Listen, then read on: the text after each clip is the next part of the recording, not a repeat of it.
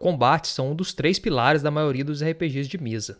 Hoje, nesse episódio do podcast O Mestre Teórico, a gente vai falar sobre o que são combates, como e quando usar sabiamente para deixar a sua mesa de RPG mais interessante. Ei, mestre, aqui é Luiz Oliveira do RPG Tips, trazendo hoje o episódio número 6 do podcast O Mestre Teórico que é o podcast focado em te ajudar a conduzir jogos melhores de RPG de mesa, pois eu acredito que se você jogar bem, poderá jogar sempre. E hoje eu escolhi falar com você aqui nesse episódio aqui de número 6 sobre os combates no RPG, os tão queridos combates que a gente sabe que tem uma extrema importância na maioria dos jogos de RPG, digamos assim. E você vai querer saber um pouco mais sobre esse estilo de jogo aí, ou essa peça extremamente importante nos jogos, para saber como lidar quando esses momentos chegarem na sua mesa. Lembrando, se você ainda não me segue nas redes sociais, eu estou em todas elas lá com o nome RPG Tips. Você pode me achar lá no Instagram, no arroba RPG Tips, onde eu posto conteúdo quase que diário de RPG de mesa, falando com dicas também do mestre teórico e outros conceitos mais, conteúdos mais gerais sobre RPG que eu posto lá e você pode estar acompanhando lá diariamente, assim como ter um contato diretamente comigo pelo, por mensagem no direct, contato no Stores e assim vai.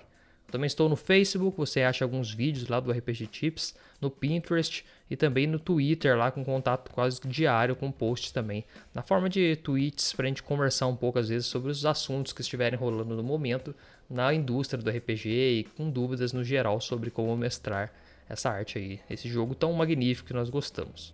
E se você está chegando aqui hoje no podcast O Mestre Teórico, que caiu nesse episódio aqui de combate, é importante você saber que esse podcast aqui é focado para mestres de RPG que querem se desenvolver na arte de mestrar. Então aqui eu trago estratégias, técnicas e também alguns estudos de caso e assim conduzir jogos melhores, pois eu acho que se você jogar bem, poderá jogar sempre. Esse é o grande lema aqui do RPG Tips. Então, se você é mestre de RPG que está buscando melhorar as suas habilidades, sabe que você está no lugar certo, pois aqui nós falaremos especificamente sobre isso.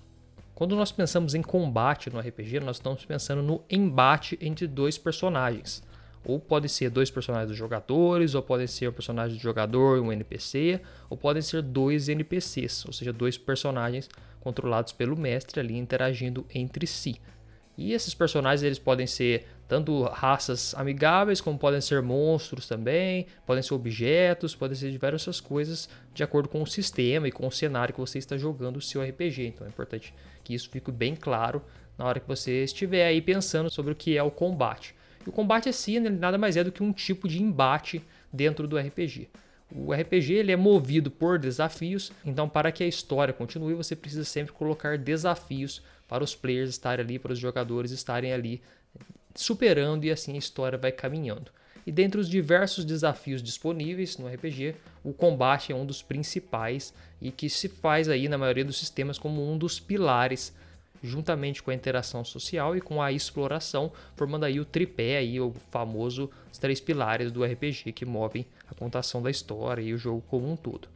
Então é extremamente importante que você entenda o que são combates no RPG, a sua importância e as melhores práticas na hora de conduzir esses momentos aí para torná-los cada vez mais épicos e menos maçantes, porque combates mal conduzidos podem se tornar aí bastante maçantes e demorados, tomando um grande tempo da sua sessão e voltando poucos resultados práticos aí no quesito de diversão, de boas, bons entendimentos, de bons momentos que você vai ter com os seus jogadores.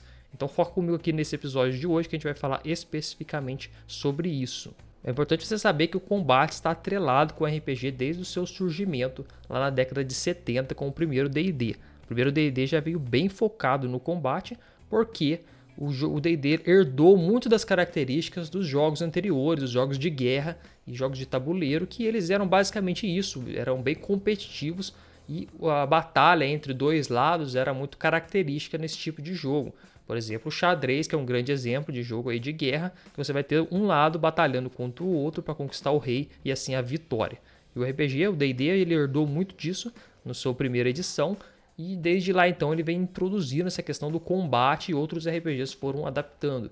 Se você pegar a maioria dos RPGs hoje, eles vão envolver pelo menos um sistema de combate, pelo mais, por mais simples que seja, e alguns irão adentrar mais e outros adentrar menos nesse ponto. E existem alguns jogos que são muito embasados em combate, como é o caso do D&D, existem outros que não são tanto e usam combate somente em momentos mais cruciais da história, como é o caso, por exemplo, do chamado de Cthulhu, que os combates são usados mais para ilustrar coisas, porque os personagens realmente não têm muita chance quando eles encontram as aberrações e coisas que eles possam lutar. Somente alguns cultistas que ele tem alguma chance, porque o jogo é bem letal nesse ponto. Agora D&D e outros jogos fantásticos de fantasia medieval, por assim dizer, eles são bem mais voltados para esse lado, com heróis que são capazes, ou se não, também é, mutantes e malfeitores, por exemplo, que os personagens são heróis e são capazes de lidar e lidar com combates aí sobre-humanos e com as suas consequências. Mas é importante sempre pensar no combate como um embate, ou seja, um desafio que vai ser proposto aos jogadores de forma que, ao ser superado, a história pode caminhar para um determinado sentido, caminhando cada vez em direção ao clímax e, claro, com toda a estrutura do RPG que a gente vai conversando aqui aos poucos especificamente. Mas hoje vamos falar de combate e eu já quero começar nesse assunto falando um pouco sobre quatro pontos que eu acho que são os mais importantes para você deixar o seu combate já muito mais interessante. RPG Tips. Então, depois que nós vimos a questão da definição dos combates, como esses embates que só funcionam para que como um desafio para os personagens dos jogadores, para que a história possa caminhar, seja para poder evitar que eles cheguem até um tesouro, seja para que eles é, tenham um desafio ali para atingir determinado local.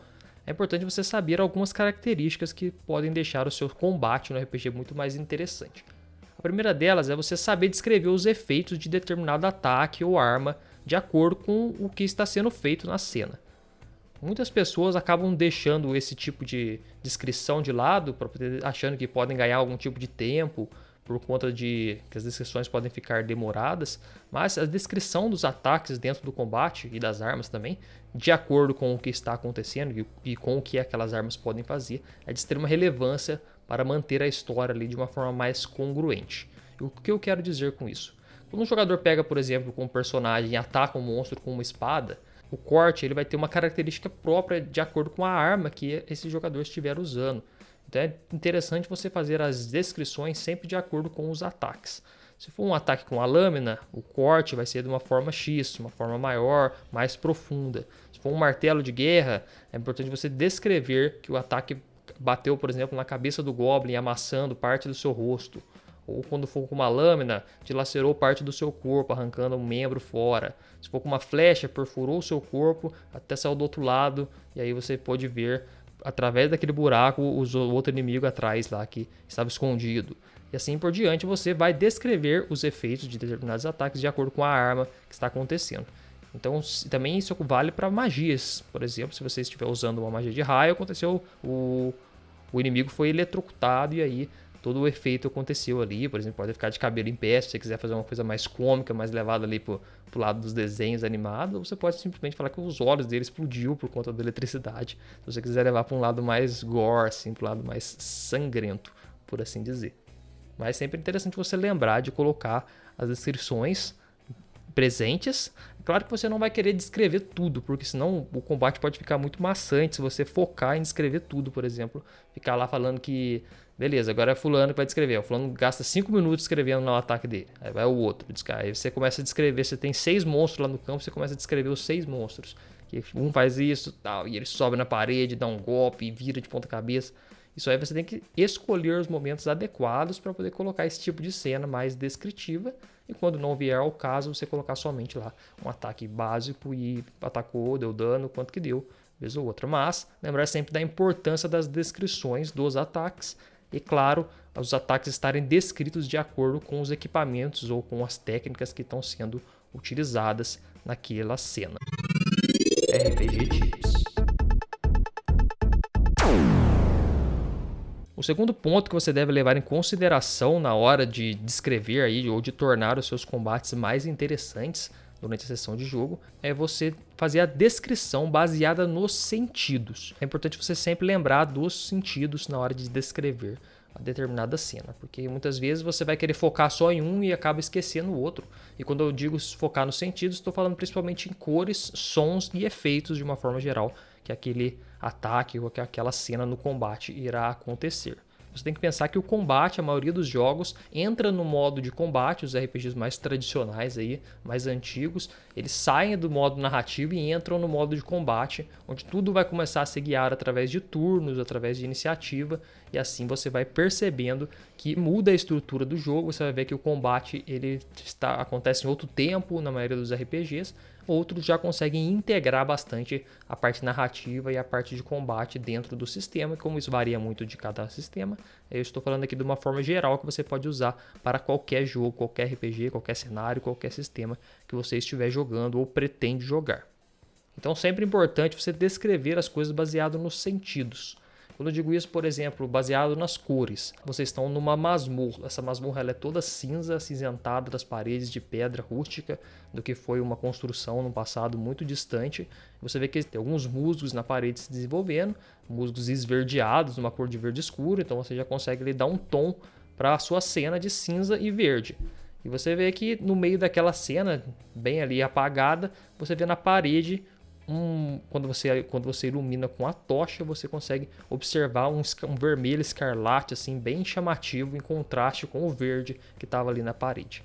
Aquilo você logo percebe, após chegar mais perto, pelo próprio cheiro que estava emanando, você percebe que é sangue que foi recentemente espirrado ali e que está até escorrendo na parede. Então, com essa pequena descrição, você já consegue criar um certo alarde naquela cena, onde os jogadores vão ficar ali extremamente atentos para o que pode estar acontecendo, porque sangue na parede não é um bom sinal.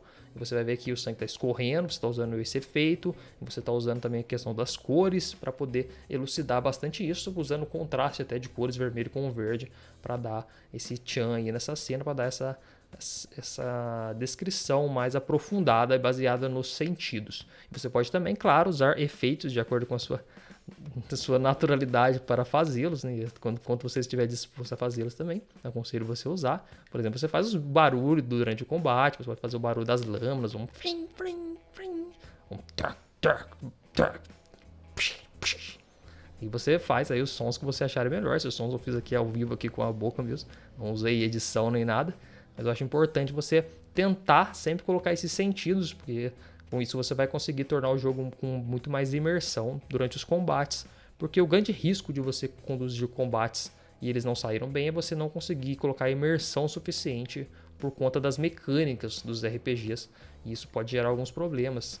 Como o exemplo do D&D, se você estiver jogando D&D ou sistemas similares que usam grids, que usam mapas com tokens, o jogo pode começar a tender para um lado muito de board game, muito com as regras de movimentação, com as regras de eu vou até aqui, aí acontece tal coisa, como se você estivesse jogando um xadrez que você não descreve o que acontece. Você pega o seu peão, você come o bispo do fulano e acabou. Não tem uma descrição do peão indo lá cortando parte do bispo, ou indo lá no rei, no último golpe, olhando nos olhos do rei, falando isso é pelo meu pai, fincando a faca na barriga do rei. Não tem isso.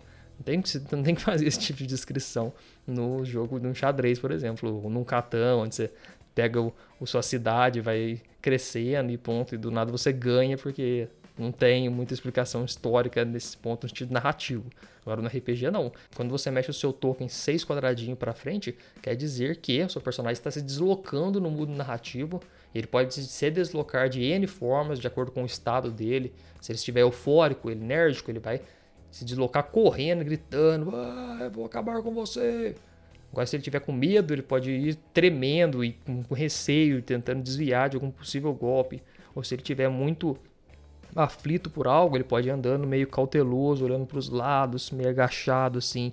Ele no tabuleiro ele, anda, ele irá andar os mesmos seis quadrados em direção onde você está mandando, mas com a descrição enriquecedora da cena, baseado nos sentidos, eu te falei, como sons, como a expressão dos personagens e também os efeitos do ambiente, você vai conseguir tornar muito mais imersivo esse momento do que simplesmente um deslocamento, um ataque ou um dano que foi ocasionado. Então sempre lembrar de focar nesses sentidos na hora de dar dano, na hora de fazer tudo os efeitos que o combate do seu RPG aí se propor a colocar.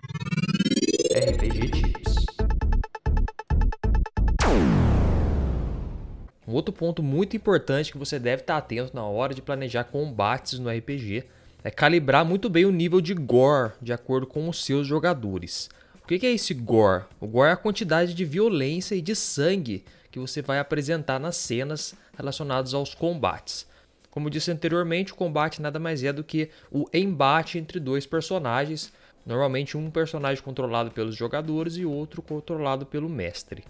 Então, quando esses personagens se encontram e acontece esse embate, geralmente desencadeia em violência, no, nível do jogo, claro, que é relacionado totalmente à questão do combate físico, muitas vezes, dentro do, do jogo. Então, você calibrar muito bem a quantidade de violência e essa abordagem dessa violência e do gore que você vai colocar é de extrema importância, baseado no que os seus jogadores ali estão acostumados ou estão buscando naquela mesa. Por isso é extremamente relevante que você faça uma sessão zero para o seu jogo de RPG.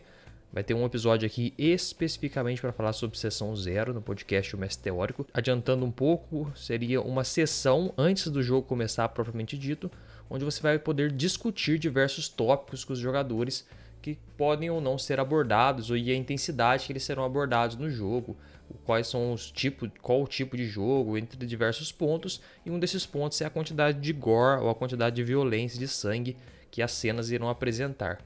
Lembrando que eu falei no tópico anterior para você descrever as cenas baseado nos sentidos, como cores, sons, efeitos, e se você colocar um nível de gore às vezes muito elevado, pode ser que jogadores mais sensíveis ou com alguns gatilhos que possam ser ativados não se sintam tão à vontade com a sua descrição. Então é extremamente importante você calibrar isso, conversando com os seus jogadores e também com o tempo, quando você vai jogando uma campanha, uma questão de one shot você não consegue, mas numa campanha você começa a entender os jogadores e observar como, a, como são as respostas deles a certas coisas que você coloca. Vou dar algum exemplo aqui de dois níveis de gore diferente da mesma cena para você entender mais um pouco do que eu estou falando propriamente dito. Bom, então agora é meu turno. Eu decido então pegar a minha espada, aquela espada lendária que eu achei na última dungeon, e vou caminhar até o monstro com meu peito aberto, sem nenhum tipo de receio, visto que ele já está bem machucado. Eu paro então em frente a ele com a minha espada em mão, espada dupla nas minhas duas mãos, levanto acima da minha cabeça e falo: Essa é a sua punição pelos crimes que cometeu. E desço a espada sobre ele para poder dar o golpe final. Essa é a descrição do ataque do jogador e agora eu vou descrever como mestre os dois tipos de descrição relacionada ao gore que você pode fazer nessa cena.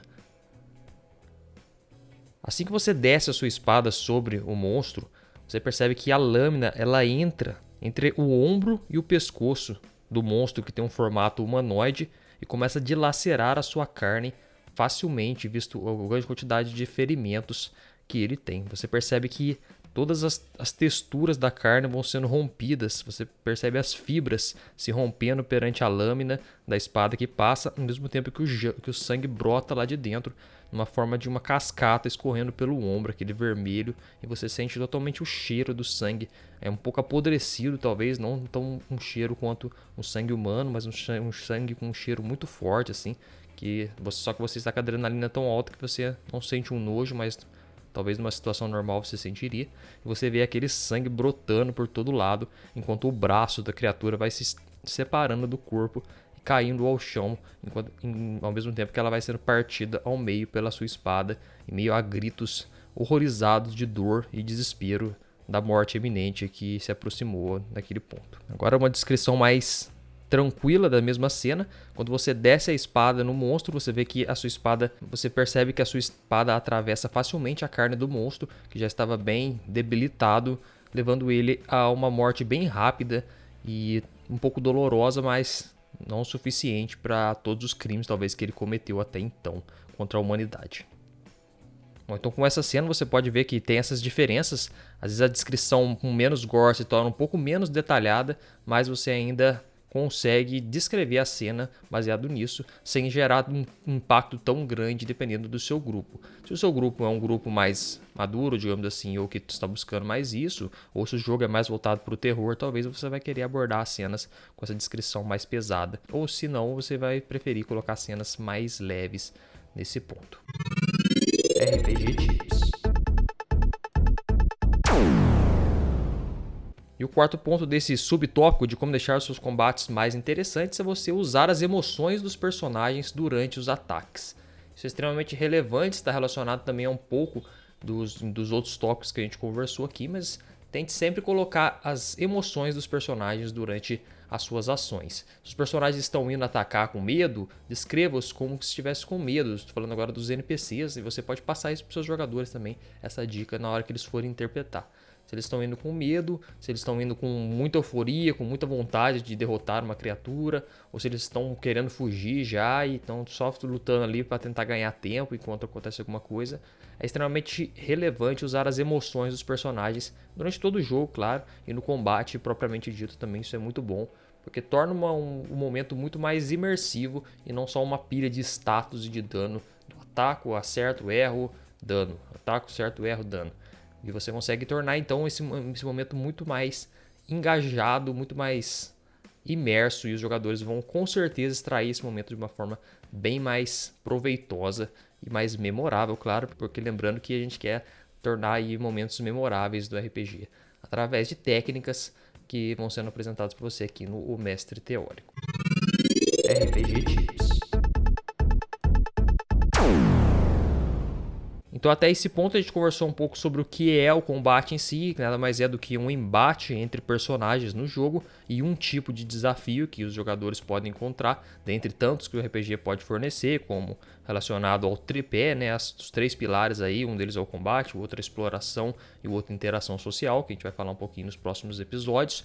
Mas hoje falando do combate, a gente pegou essa definição, que quando é esse confronto entre dois personagens diferentes, e eu deixei aqui já para você quatro dicas de como tornar os combates muito mais interessantes, independente do sistema ou cenário que você esteja jogando. Agora entrando por um ponto mais específico um pouco, de você que é mestre e que às vezes pode encontrar algumas dificuldades no combate, eu vou falar para você aqui as principais estratégias ou as estratégias mais comuns que os jogadores e os monstros usam na hora de combate. Então, e também como você deve fazer para lidar com essas estratégias que recorrentemente aparecem nas mesas. Eu decidi falar desse tópico especificamente nesse episódio de combate, porque as estratégias dentro do combate elas podem variar um pouco por conta do roleplay, por conta da interpretação, porém, no geral, existem alguns padrões que se repetem. E quando você conhece esses padrões, que eu vou te falar aqui daqui a pouco, você vai ver que é muito mais fácil de você não se enrolar com o que vir acontecer e também interpretar os monstros de uma forma bem mais consolidada e bem mais lógica de acordo com o que estiver acontecendo na cena. Então, baseado nesses pontos aqui que eu vou falar para você, você vai poder já entrar no combate toda vez bem mais preparado e bem mais sabendo o que pode acontecer ou não acontecer naquela cena. Então, se você tiver aí um papel, um caderninho do RPG Tips, já se prepara para anotar esses pontos, porque serão muito úteis para você quando você estiver conduzindo o jogo e você já vai saber ali de acordo com o que for acontecendo para onde que o combate está se guiando para você já começar a pensar a como pensar mais na frente e colocar mais obstáculos talvez, ou ver como que o combate vai se desenrolar de uma forma que ele vai amarrar com a história como um todo e não ficar só uma cena perdida no jogo para poder ganhar tempo ou para tentar fazer algum tipo de diversão ali paralela à história como um todo da campanha, porque o ideal é você conseguir usar cada combate com uma extrema relevância dentro da campanha comum. Então a primeira estratégia que é comumente utilizada por jogadores e também por monstros é, inteligentes, digamos assim, que você vai pensar, ou instintivos, é que os personagens não se manterem em grupo o tempo todo. Muito dificilmente os, os personagens irão se separar para poder lutar individualmente entre eles, ou os monstros irão se separar para lutar ali espaçados, porque isso aí é uma grande desvantagem pensando ali no ponto de vista da batalha.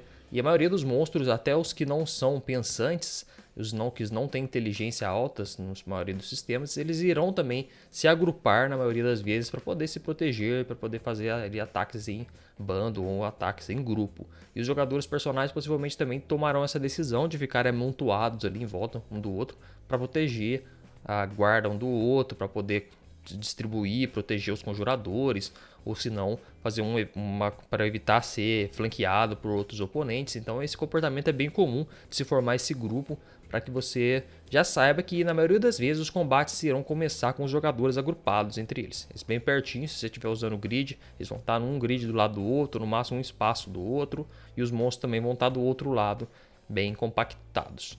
Para lidar com esse tipo de cena, você, mestre, possivelmente pode usar, já num nível mais elevado do personagem, ataques em áreas ou com área de efeito para poder fazer o grupo dissipar e também para fazer o grupo tomar um dano em área ali em conjunto, caso vocês, você queira deixar o combate um pouco mais complicado nesse ponto. É claro que isso é um pouco de metagame, digamos assim, mas como você é o mestre e começa a planejar pensando na diversão dos jogadores, é interessante você colocar essa cena para que você já possa começar ali o combate bem mais desafiador do que simplesmente colocar os monstros para correr em cima do grupo, que o grupo totalmente fechadinho perto do outro vai ser difícil você extrair ao máximo. Então, se você conseguir separar o grupo primeiro, seja por algum ataque ou seja por algum fator ambiental, talvez o chão quebra, metade do grupo fica de um lado, metade do outro, corre um rio de lava no meio, cai o telhado e separa os grupo, o grupo em dois, duas partes, talvez.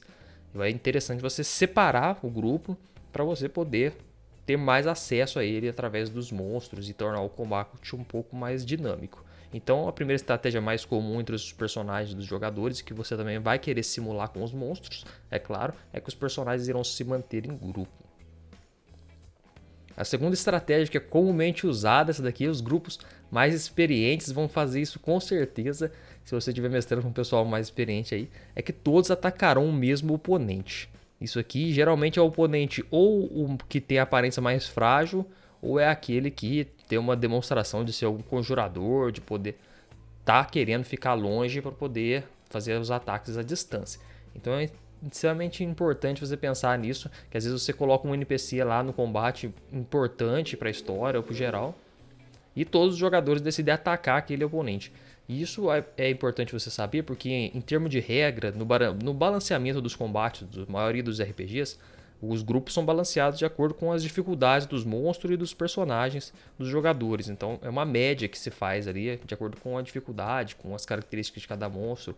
Claro que não é preciso isso. Então, quando você coloca, balanceia o jogo com, por exemplo, vários minions, seis minions e um boss lá no meio, que você não tá, talvez não colocou ele muito bem posicionado ou não colocou muito é, bem de, o campo de batalha não muito bem moldado para esses minions, para esses servos serem bem utilizados, pode ser que os jogadores foquem todos os ataques já no seu chefe, lá no seu boss e rapidinho derrubem ele, porque dependendo do grupo e dependendo, claro, do sistema que você estiver jogando, e que o dano for relevante, um foco de habilidades num só personagem é uma carga de dano muito grande, é uma carga de ataques muito grande que o jogo não é normalmente balanceado para poder acontecer esse tipo de coisa. Então, quando você foca todo o ataque em um monstro só, dependendo se forem aventureiros já tipo, mais poderosos, é, o combate pode até acabar em um só turno. E aí você pode ficar um pouco frustrado por conta disso. Planejou o, o monstro ali, o chefe, por várias e várias sessões, e os jogadores focaram toda a energia nele e rapidamente ele foi abatido.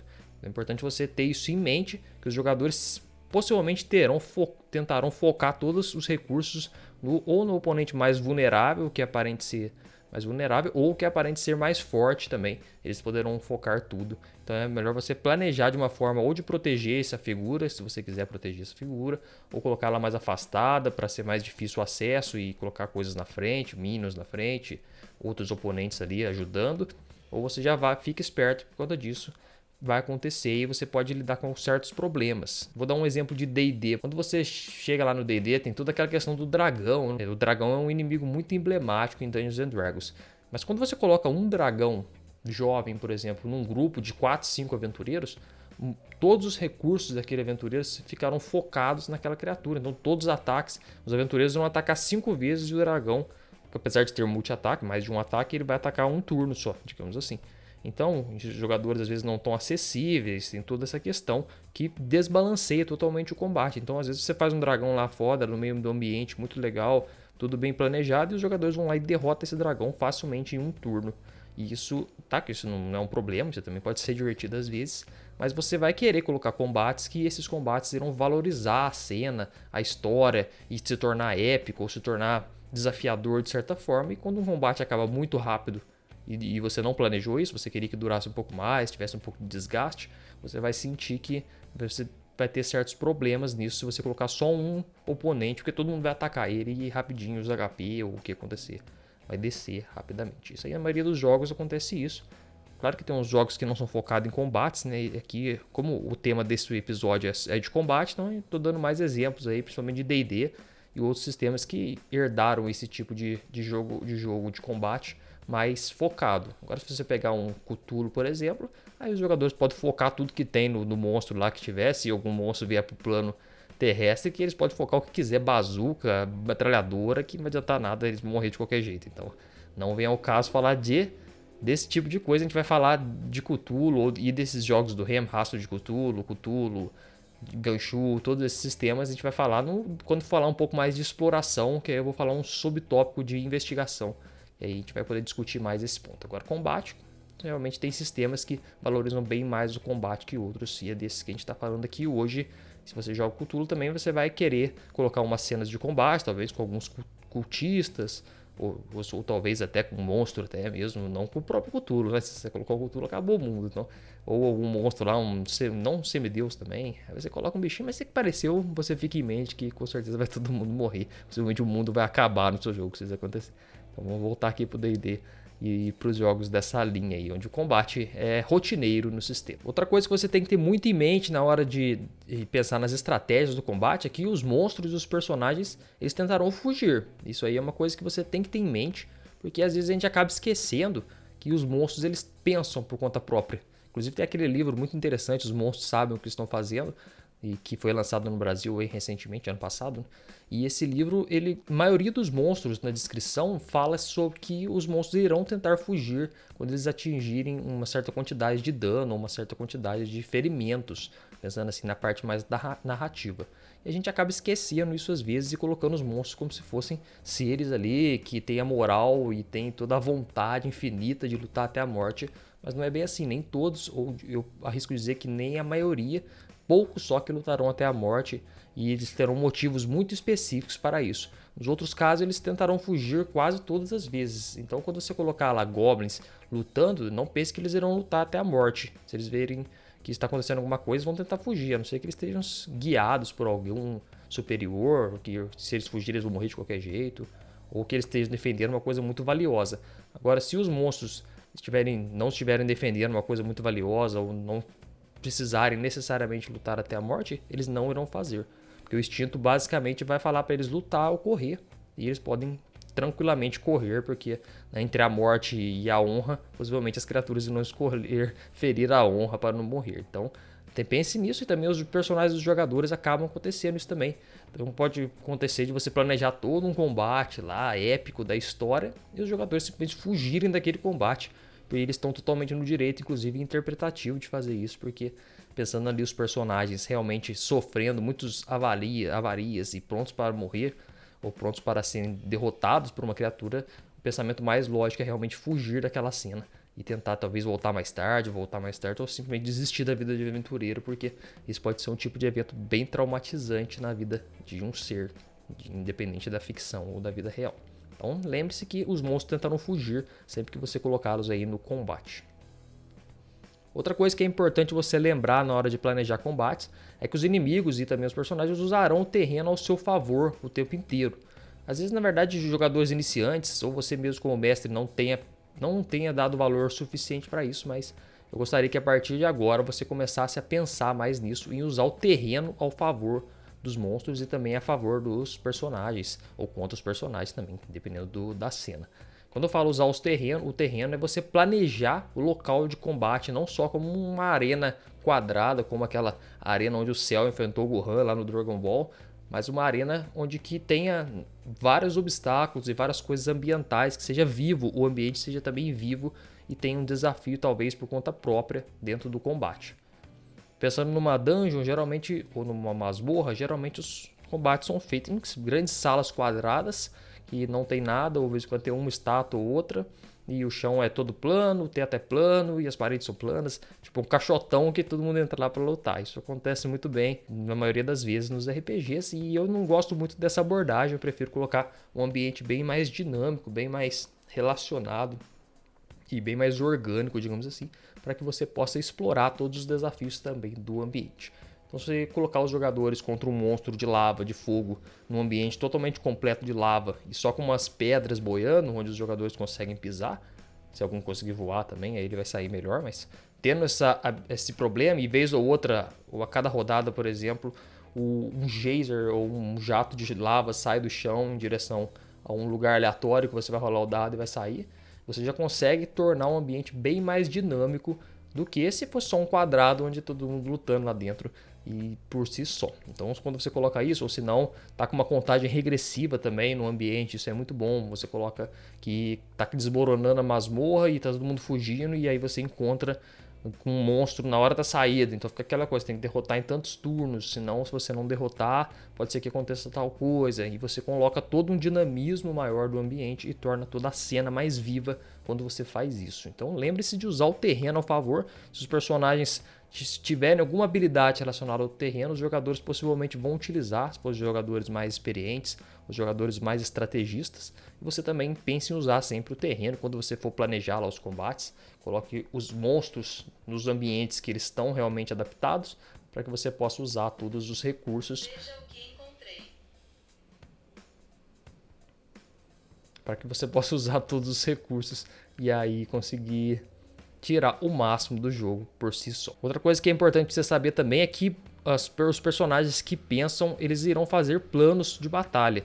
Normalmente monstros não entram no campo de batalha sem um planejamento de acordo com a inteligência que eles têm. Alguns seres irão simplesmente entrar totalmente instintivamente, lutarão corpo a corpo até a morte, ou a distância até a morte, sem pensar muito em estratégia, mas muitos seres pensantes dos mundos de RPG irão fazer estratégias e planos na hora dos combates. Então você tem que pensar isso na hora de colocar seres que vivem em grupo ou seres que vivem ali, ou seres que são conscientes e que poderão planejar de certa forma, às vezes de forma rústica, né? não precisa ser planos muito elaborados, mas se você demonstrar o mínimo planejamento dos monstros, não seu, do, de acordo com os monstros, aí você vai poder mostrar que tem toda uma questão viva por trás daqueles monstros. Não é simplesmente um punhado de regras e um punhado de números, de status para os personagens matar e subir de nível. Você vai colocar bem mais imersão colocando os monstros agindo em conjunto. Então, quando os jogadores encontram uma tribo de gnolls, dando um exemplo de D&D aqui, os gnolls eles estarão ali fervorosamente doido para matar alguém. Então, é, isso aí é a característica deles. Agora, quando eles encontram uma tribo de goblins, pode ser que os goblins já armem uma armadilha, uma armadilha, talvez simples, uma corda numa árvore ou um buraco no chão, mas eles irão planejar o terreno para atacar com vantagem, dependendo do ataque ou dependendo do, do que for. Agora, por exemplo, num, num jogo mais investigativo também, se os jogadores estiverem aproximando de alguma informação importante e inimigos estiverem próximos, eles podem também armar algum tipo de emboscada para não chegar só atacando. Eles podem preparar todo um terreno, sabendo que os personagens dos jogadores estão se aproximando, eles podem preparar todo um terreno para na hora que eles chegarem, eles darem de cara com isso daí. E aí todo o combate se torna bem mais imersivo, porque teve uma história que rodou por trás, que não necessariamente foi contada,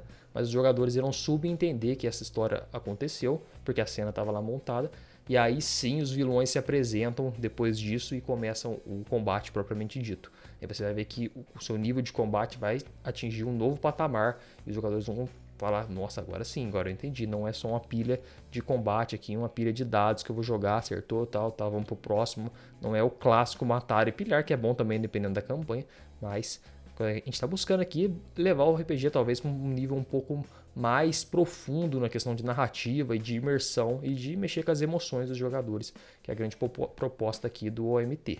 Então, quando você coloca esse planejamento prévio ou essa história prévia de toda uma montagem do cenário, aquele planejamento dos inimigos, você vai perceber que tudo isso vai contribuir para o seu combate ficar bem mais imersivo. E do ponto de vista dos jogadores também, eles possivelmente farão planos antes de começar as batalhas. Então você já vai esperando isso.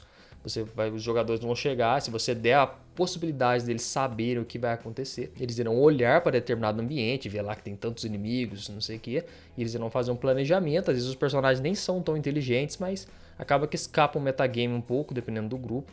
E aí eles vão planejar, você vai por ali, você vai por aqui e tal, e você já vai escutando o que eles vão planejando, porque eles não vão planejar escondido, e já vai pensando em estratégias para complementar ou para deixar um pouco mais desafiador, ou para realmente que funcione a estratégia deles. E nisso aí vai ficando tudo muito mais dinâmico no seu jogo e muito mais legal, né? Com o RPG é muito bom por causa disso.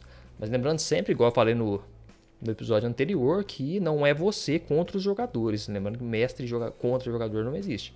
Você vai jogar junto com os jogadores e só colocando os desafios ali para eles poderem sentir que tem um, um certo obstáculo naquele mundo para eles superar, mas de forma saudável, tá? Não tente bloquear ou vencer, entre aspas, os jogadores, que isso não vale, isso não, não, não, entra no RPG, não é cabível no RPG. É importante saber também na hora de colocar personagens em combates é que eles tentarão usar estratégias para não serem atacados.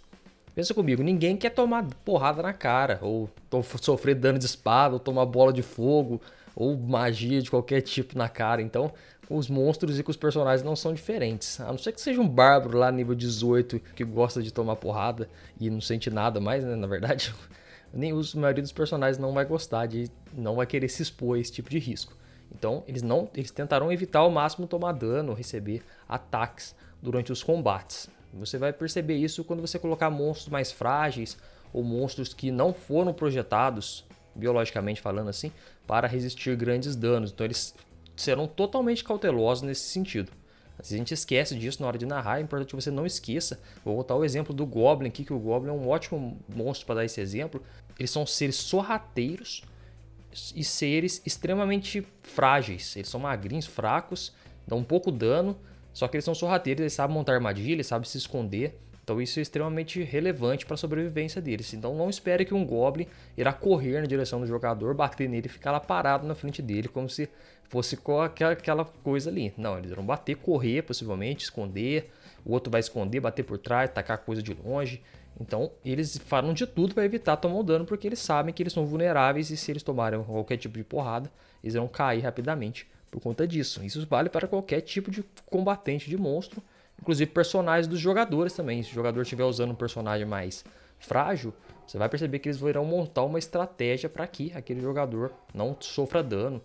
Seja um mago, seja um bruxo, seja um conjurador, seja um humanos. Aí se você estiver jogando um jogo também realista só com humanos, ninguém vai querer tomar dano, porque todo mundo vai ter pouquíssimos pontos de vida, ou saúde, ou sei lá como se chama no seu jogo e pode sofrer ali danos sérios de acordo com o que acontecer. Quanto mais realista for o sistema, aí sim menos dano os personagens vão querer tomar por conta do risco disso acontecer. Se for um, jogo aí de Vampiro à Máscara, por exemplo, os jogadores evitarão tomar dano, principalmente dano de fogo, para poder não ter problemas aí de uma forma geral sendo um vampiro. As outras duas coisas ou estratégias comuns que os jogadores e os monstros usam nos combates que você deve saber, uma delas é conhecer os recursos disponíveis no grupo e que alguns personagens serão alvo do dano.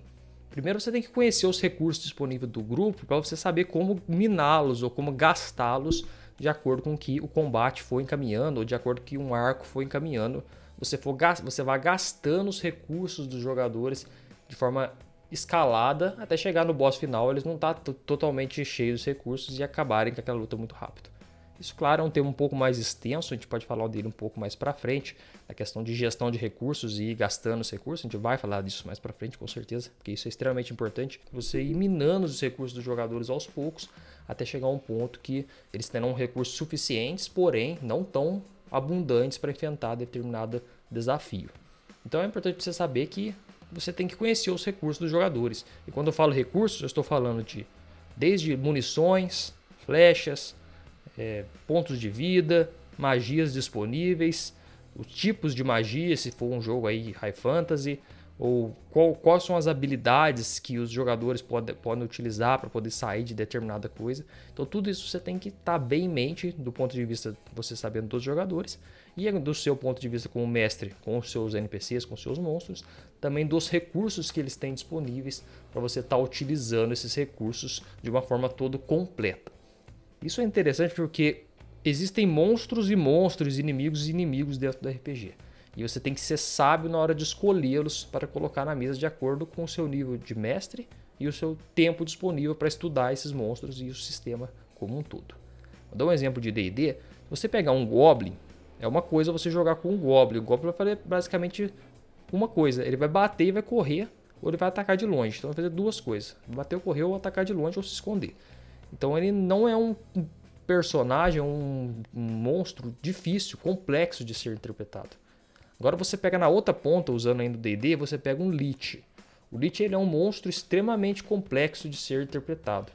Ele é um monstro poderoso, é um dos mais poderosos do cenário e do sistema, porém ele é extremamente difícil de ser interpretado porque ele tem muitos recursos e os recursos muitas vezes precisam estar totalmente atrelado com outros inimigos que você vai colocar, como por exemplo mortos-vivos, outros servos, e também você tem que conhecer muito bem cada magia que o Lich tem, quais são os efeitos de cada uma, quando ele vai usar, porque é um monstro com uma inteligência muito alta. Então você tem que saber, porque o Lich ele nada mais é do que um mago muito elevado que buscou tanto a imortalidade que se transformou num Lich. Então você tem que saber todos esses poréns. Ele tem que ter uma vasta biografia, uma história muito bem elaborada, porque são poucos tipos desse monstro no mundo. Então ele não vai agir totalmente instintivo, ele tem toda uma questão ali, uma filosofia própria de vilão. Então você sente como é que é, são monstros totalmente diferentes e totalmente com complexidades totalmente diferentes. Quando você pega um Goblin, quando você pega um Lich. Então você tem que ser totalmente claro na hora de escolher os seus monstros para colocar no jogo, porque você precisa conhecer os recursos. Se você chegar lá na sessão na hora e pegar um Lich para colocar no campo de batalha, você não vai conseguir fazer nada com ele. Vai ser a mesma coisa de você colocar um esqueleto lá. Porque vai ter 300, ou você vai tentar, ou você pode cometer um grande erro também, que é tentar ler o Lich na hora, um monstro complexo na hora. Você vai começar a ler lá, não vai saber o que pegar, tal, ah, vou usar essa magia aqui. Aí você usa um Death Finger lá num, num cara mata na hora, porque dependendo do nível, você não sabe a hora de usar a magia, pode acontecer isso. Então, você, vai, você não vai conseguir usar para gerar o ápice necessário ou a energia necessária do combate. Então, saiba escolher os seus monstros, tenha paciência. Se você ainda não conhece muito do cenário que você está jogando, não tente pegar monstros complexos ou personagens complexos para utilizar ainda, vai entendendo. O chamado de cultura tem muito disso também, tem muitos monstros e geralmente são semideuses ou deuses extremamente complexos. Você tem que entender toda a crença por trás do Lovecraft e você tem que entender ali os recursos que estão dentro daquele monstro para você utilizar. Porque se você pegar um deus muito poderoso e colocar no RPG lá no, no Call of Futuro, você vai ver que vai dar muito ruim e você vai perder o controle, porque realmente não tem como os jogadores lidar com esse tipo de criatura nesse sistema. E outros sistemas também você pode ter esses problemas. No Vampiro à Máscara, se você colocar um lobisomem lá muito quebrado, se você pegar um clã que você não domina muito, tentar trabalhar a história em cima dele, pode ter problemas também. Então conheça os recursos disponíveis nos seus personagens que você vai conseguir usá-los bem melhor aí para contar as suas histórias. E esse tópico aqui, que é um complementar ao que os jogadores tentarão não ser atacados, é importante que você saiba também que alguns personagens eles serão alvos de dano sempre. Que é, na verdade, é uma classe geral que normalmente é chamada de tanque, ou aquele personagem que ele é construído para levar dano ou para receber ataques durante um combate. Isso do ponto de vista mecânico, normalmente se reflete ou a muitos pontos de vida, ou a uma CA muito alta, uma classe de armadura muito alta, ou algum tipo de resistência que vai fazer esses personagens durarem mais ao dano recebido e demorando mais para eles poderem caírem, ou desmaiarem, ou morrerem de uma forma geral. Você, é importante saber disso, porque na hora que você vai planejar o seu combate, você coloca uns desses monstros, mas você tem que pensar também uma forma lógica de colocá-los, não só para ser uma pilha de pontos de vida para poder receber dano. Eles têm que estar lá com algum propósito de talvez fosse um ambiente natural, e aí você coloca esse tipo de monstro. Porque se você só colocar para ser um tanque, todo mundo vai atacar ele, igual eu falei no outro ponto, vai rapidinho minar os pontos de vida, e aí o combate vai ficar muito maçante, porque vai demorar muito para derrubar esse monstro, e todo mundo vai ficar atacando, e geralmente monstros com muito pontos de vida não tem um ataque ao contrário muito bom, não tem muitas mecânicas. Então você vai ficar dando cabeçada lá nos jogadores, independente do monstro que for, eles vão ficar atacando, e vai minando os pontos de vida e no fim das contas não teve muita profundidade esse tipo de combate. Então tem, pense nisso, lembre-se que sempre vai ter um personagem que vai ser alvo do dano para você ficar esperto e não correr esse problema aí de colocar um, um tanque lá sem muito motivo e, e o combate demorar pra caramba para acabar por conta que tem muito ponto de vida para ser queimado. Então foi isso, esse foi o episódio número 6 do podcast O Mestre Teórico, podcast aqui focado em te dar dicas de como ser um mestre de RPG melhor. E hoje eu falei aqui com você especificamente sobre um dos pilares do RPG, que é o combate. Muitos dos RPGs usam o sistema de combate com bastante frequência. E você vai ver que com essas dicas que eu te passei aqui hoje, você vai conseguir tornar os seus, os seus combates muito mais imersivos, muito mais realistas e fazer os jogadores extraírem momentos muito mais memoráveis do que simplesmente colocar lá uma pilha de status para ficar atacando, defendendo, atacando, defendendo, atacando. Rola certa, dá dano, rola certa, dá dano. E você vai conseguir gerar uma história em cima dos seus combates e atrelá-la de uma forma geral à sua campanha. Então, como de costume, vamos fazer uma breve recapitulação do que foi dito nesse episódio para que você possa memorizar tudo que foi dito e usar no seu próximo jogo já. Lembrando que todos os conceitos que eu te passo aqui você tem que aplicar dentro do possível para que você possa ir desenvolvendo e internalizando isso cada vez mais, beleza? Vamos lá. Recapitulando. Primeiramente, eu falei um pouco sobre o que é o combate propriamente dito no RPG. Então, relembrando aqui, ele nada mais é do que um embate entre dois personagens, que podem ser dois personagens dos jogadores, um personagem do jogador e um personagem seu, ou dois personagens controlados por você, mestre, dois NPCs, provavelmente dito, monstros, assim seja. Então, quando há esse embate e esse embate ele se desenvolve para a violência, você vai perceber que você estará numa situação de combate. E combate envolve violência, e envolve troca de golpes, e envolve dano, e envolve tudo aquilo que você já sabe que a gente falou aqui hoje. Depois eu te falei um pouco sobre quatro pontos que eu acho mais importantes para você deixar o combate muito mais interessante. Vou só citá-los aqui para você internalizá-los bem. É que você deve saber descrever os efeitos de determinado ataque, ou de determinada arma, de acordo com o que está acontecendo ali na cena. Você tem que fazer uma descrição baseada nos sentidos, principalmente nas cores, nos sons, nos efeitos, em tudo que acontece baseado nisso e estimulando sempre a questão dos sentidos. Você tem que calibrar o nível de gore de acordo com os seus jogadores, ou seja, o nível de violência e o nível de sangue. Você tem que conhecer os seus jogadores para isso, para que você não choque e não tenha algum problema de ativar algum gatilho em alguém, deixar alguém triste por conta disso. Então calibre bem, não tente talvez já dar um passo muito grande, mostrar cenas muito violentas. Coloque em cena mais brandas primeiro, depois você vai adicionando escalando, se você gosta, se você não gosta, você faz o nível que você gosta, e você vai escalando até você ver que está confortável para os jogadores, está gerando um desconforto, mas um desconforto positivo do ponto de vista da história. Não, não passe os limites, não seja um vacilão que passe o limite e faz as pessoas se sentirem mal. Pense sempre nisso. E você também deve usar as emoções dos personagens durante os ataques, durante todo o combate. Então, se o personagem estiver muito ferido, eles vão agir ferido, eles vão sair mancando, eles vão se arrastar, vão tentar correr. Se eles estiverem eufóricos, eles vão atacar gritando, eles vão atacar com os olhos esbugalhados. Ou se eles estiverem com medo, eles vão tentar se esconder. Todas as emoções estarem ali interligadas no combate para não ser só aquela pilha de status lutando, sem emoções e sem história.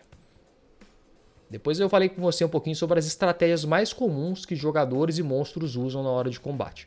Esse tópico aqui eu consegui englobar bastante para você, tanto do ponto de vista dos jogadores, para você já ir preparado e não cair aí no, no erro de às vezes chegar lá e não saber o que está acontecendo e aí os personagens agiram, os jogadores agiram, você ficar meio sem saber o que fazer. Isso vai acontecer, claro, mas com isso aqui você chega um pouco mais preparado.